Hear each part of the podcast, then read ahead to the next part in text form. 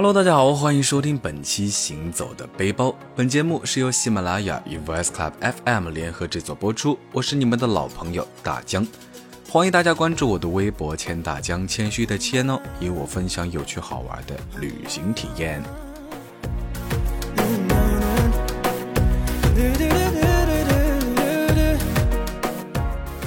让我凝望你，十字架降落，你的塔尖升起。苍白的星月在幽谷中发出莹莹的光。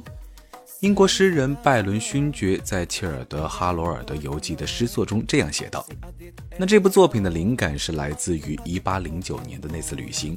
他和朋友从北边的希腊出发，来到了如今的阿尔巴尼亚。不知道大家最近有没有注意到这样一条新闻啊？在今年的4月1日到10月31日旅游旺季期间。”阿尔巴尼亚推出了对中国旅行者的免签政策，也就是说呢，这期间去阿尔巴尼亚旅行，我们不再需要办理签证。那说起阿尔巴尼亚呢，或许我们这代人会觉得非常的陌生，甚至都搞不清楚它的坐标在哪。记得我朋友圈之前有个好朋友去阿尔巴尼亚的时候，我们一个共同好友大感震惊啊，说你怎么这么快就到非洲了？其实呢，阿尔巴尼亚位于欧洲东南部。刚好夹在原南斯拉夫、希腊和意大利这样声名远播的国家中间，也难怪它的存在感会不那么强喽。不过，对于我们的长辈来说，这个国度应该还是非常亲切的，因为曾经阿尔巴尼亚与咱们中国的关系可以称得上是共患难的铁哥们儿，在对抗前苏联的战线上呢，成为彼此几乎唯一的朋友啊。听家里的老人说起过，那个时候能看到的电影，除了朝鲜的，就只有阿尔巴尼亚的了。虽然后来一段时间中阿两国反目，但毕竟已成为往事。没有阿尔巴尼亚的至关一票，中国可能也进不了联合国了。总之，现在的阿尔巴尼亚跟中国的关系还是非常不错的，而且面向亚得里亚海和爱奥尼亚海，自然风光非常的美丽，加上随处可见的历史遗迹、碉堡或者是古罗马建筑。这一切呢，都让人没有理由拒绝阿尔巴尼亚。那接下来呢，就让我们带上护照出发吧。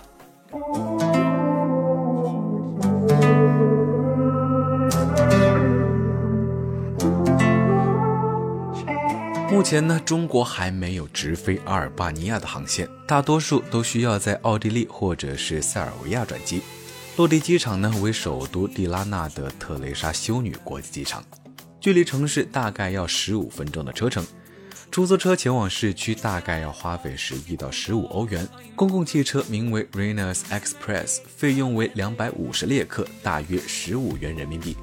巴士运行的时间为早上八点到晚上七点，到市区大概需要半个小时左右。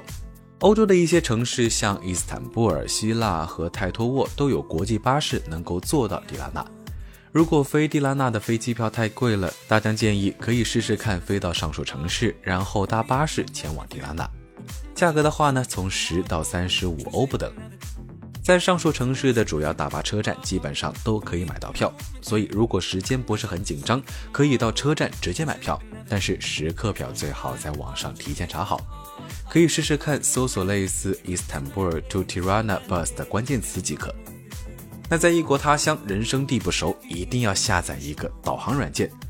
但是呢，Google Map 在这里常常不太好用，所以保险起见，可以再下载一个 Maps Me 位置或者是 Here 地图用于导航。那解决了方向问题呢，接下来就是要解决通讯的问题了。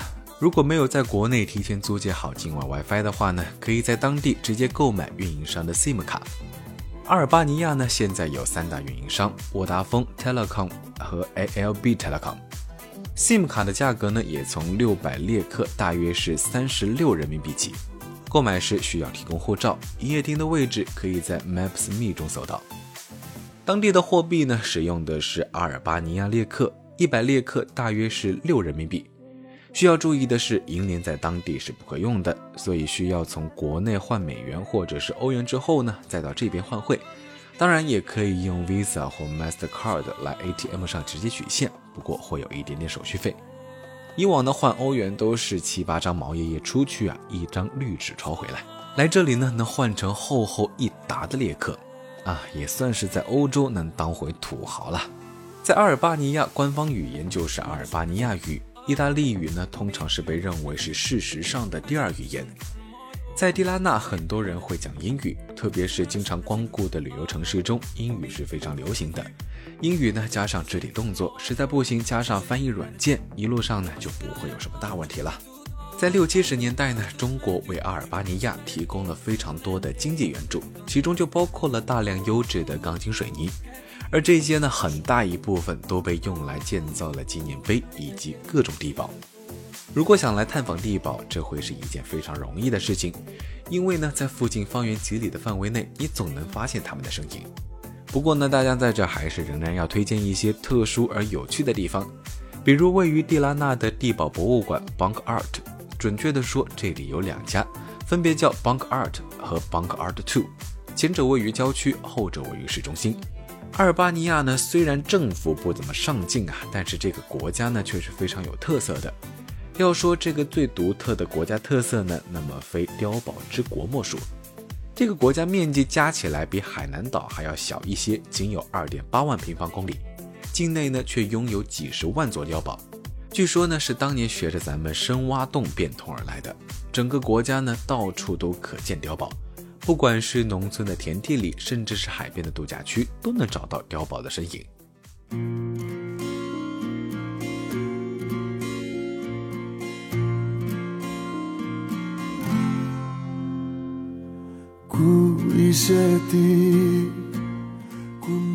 那上个世纪六十年代初，作为欧洲社会主义明灯的阿尔巴尼亚，曾在政治上既反美又反苏，同时与意大利、希腊、南斯拉夫等邻国也存在着历史夙愿或者是领土纠纷，可以说是国门之外四望皆敌。于是呢，领导人动员全民建造碉堡，用来自卫。在广袤的农村田野上，每隔几百米就有一排碉堡，公路两侧、山顶、山腰、房前屋后，甚至是度假沙滩上，都分布着各式各样的碉堡。这些碉堡呢，有明堡，有暗堡，有暗道密如蛛网，多达几十个一群的群堡，也有截然独立的独堡，还有能藏兵数百、附设粮仓弹药库的指挥大堡，也有仅能勉强塞进一人的单兵堡。总之呢，是形式繁多，各有特色。不过呢，当初为了战备的碉堡，到了和平年代呢，自然是成了碍眼的东西。有人问，为什么不拆除呢？原来当年建造的想法呢，就是越结实越好，所以拆起来非常的困难。毕竟这些碉堡是炸弹都很难炸开。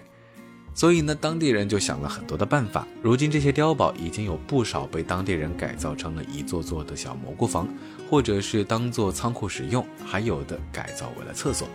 那大江呢，也是带着浓厚的兴趣参观了我们之前提到的 Bunker Two 这座博物馆的入口呢，是一座地堡的形状。进去之后，穿过重重的地道，有很多房间是讲述共产主义在这里的历史。甚至呢，还有先进的 AR 技术，让整座博物馆动起来。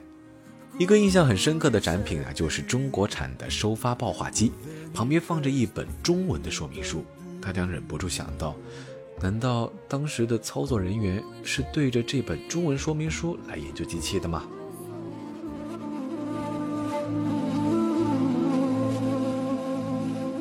阿尔巴尼亚虽然地处欧洲，但是蒂拉纳绝对不是一个发达的城市啊！这座城市小到最核心的区域，你只要花上一天的时间就能把它逛个遍。最有意思的呢，也不过下面三个景点。第一就是蒂拉纳国家历史博物馆，这也是阿尔巴尼亚最大的博物馆，全面介绍了阿尔巴尼亚的历史。建筑外形呢，也带有浓浓的社会主义痕迹，非常值得一看。第二个景点呢，就是斯坎德培广场。如同北京天安门广场一样，一般国家首都的最大广场周围会集中非常多的知名建筑，迪拉纳也不例外。斯堪德培广场中央呢是阿尔巴尼亚的民族英雄斯堪德培的雕塑，四周呢是国家大清真寺、博物馆和歌剧院。那第三个景点呢就是金字塔，不过这个金字塔跟埃及的金字塔可是完全没有关系。他是曾经社会主义时期的主席霍查的女儿，为了纪念他的父亲霍查而建造。不过，在金字塔还没有完工之前，霍查家族的统治呢就被推翻了。后来的人们呢也不使用这个建造到一半的建筑，那金字塔也就这样荒废了。因为这段历史呢，金字塔反而成为了各大旅游网站的推荐景点。我和几个阿尔巴尼亚的年轻人一起往塔顶爬的时候呢，一想到自己脚下曾经是这个国家最伟大的建筑之一，就忍不住心跳加快呀。底部呢，由于大石板的脱落，攀爬起来并不难。但是等到我们快上到顶上的时候，几个男孩子加速冲了上去，但是我的脚下呢却是一滑，险些摔倒。究其原因呢，是顶部尚存的光滑的大理石。那站在顶上的男生弯下腰向我伸出手，大僵尸一咬牙，一个箭步，身体几乎腾空起来的瞬间抓住了他们的手，他们一把把我拉了上去。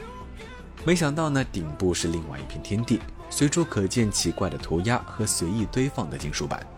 其实呢，这个建筑还有一个隐藏的秘密，就是它是阿尔巴尼亚有史以来最昂贵的建筑。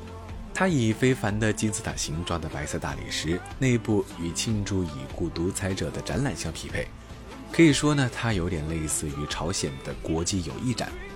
但等我爬上去了以后呢，才发现金字塔的顶部只有一个带铁丝网的栅栏，将金字塔的废弃前部与后部分隔开。其上呢安装了几个卫星天线，往里面看去，除了几堆看起来像建筑材料和桌子以及一些椅子在里面收集灰尘之外呢，其他是空的。在顶上逛完了之后呢，想从塔顶下去，哎，你可是需要足够多的勇气啊，因为你面对的可能将是世界上最奇怪的话题。如果我能从我的经验里给出一点建议的话呢，就是请你用鞋踩住地面，不要将整个屁股坐在地上。不然呢，你将会成为一颗急速下冲的人肉导弹。而且，请在下滑的时候确保你前面没有正在努力向上攀爬的小孩子。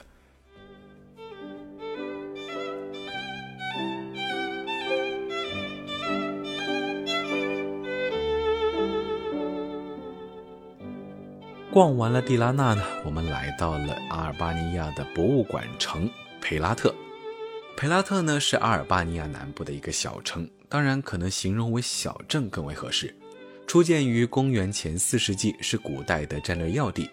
城内保留了非常多的历史上各个时期留下的建筑，比如古城堡、拜占庭时期、十三世纪的教堂、奥斯曼时期所建的清真寺。直至今日呢，阿国的穆斯林人口仍然非常众多，是欧洲穆斯林人口比例最多的国家。因此呢，这也是为什么培拉特会有博物馆城的美称的原因。这些建筑的统一特点呢，就是窗户非常的多，而且因为是沿着山坡而建，窗户沿着山坡依次排开，看起来整齐而错落有致，所以呢，培拉特也有千窗之城的别名。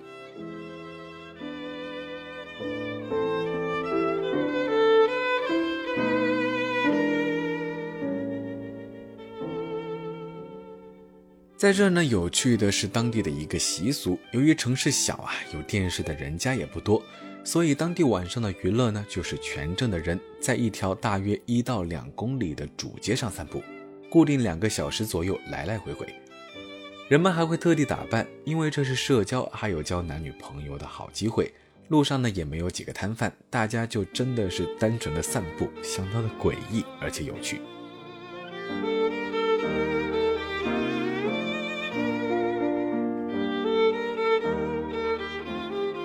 逛完了培拉特呢，我们去到了阿尔巴尼亚的海滨之城法拉罗。法拉罗呢是阿尔巴尼亚南部的海滨城市，西临亚里亚德海。从蒂拉纳乘坐大巴车需要大概四个小时的路程。一九一二年，就是在这座城市宣告了阿尔巴尼亚独立。法拉罗市区散落着许多有独立纪念馆、古城堡，这里也有阿尔巴尼亚最为著名的海滨浴场，是游览疗养的圣地。最好的玩法呢，就是找一处风景优美的海滨酒店，或者是住在山上，在海滨可以日日享受阳光沙滩，而在山上呢，可以一览城市风光。法拉罗有发往意大利布林迪西的航船，适合呢借此两国通玩。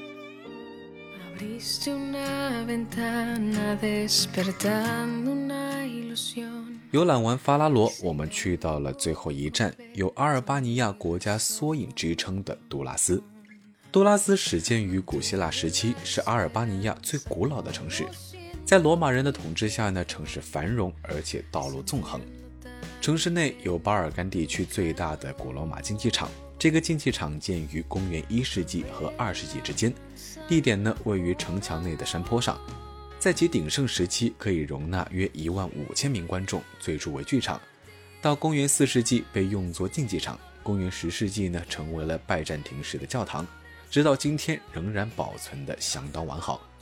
杜拉斯有发往意大利巴黎的船，适合呢从这里玩遍亚得里亚海东西岸。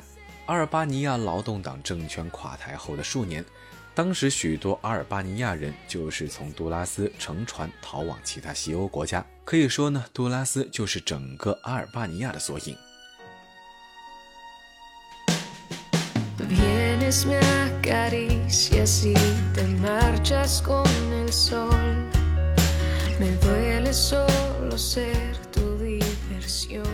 那以上呢，就是大江为你们在阿尔巴尼亚所推荐的城市和景点。在这些大城市之间呢，都有巴士或者是小巴车连接，写着目的地的牌子都会挂在前挡风玻璃上，很好辨认。那每天有很多趟巴士来往，具体车站的地址可以下载 Maps.me 地图，上面都会有标识。或者是你想更好的体验当地民俗的话呢，火车也是非常不错的出行方式。不过常用的只有有限的几条线路。从蒂拉纳到杜拉斯的列车每天最多八趟，具体信息和时刻表呢，可以在网站上查询到。那如果你经验丰富，方向感也不错的话呢，你可以选择租一辆车自驾，租车的公司非常多，可以自行选择。阿尔巴尼亚沿海的公路以及首都周边的路况都很好，但是呢，南边的路况可能就不太友好了，注意避开从南部前往培拉特的 SH 七二号公路，路况真的是嗯非常的差。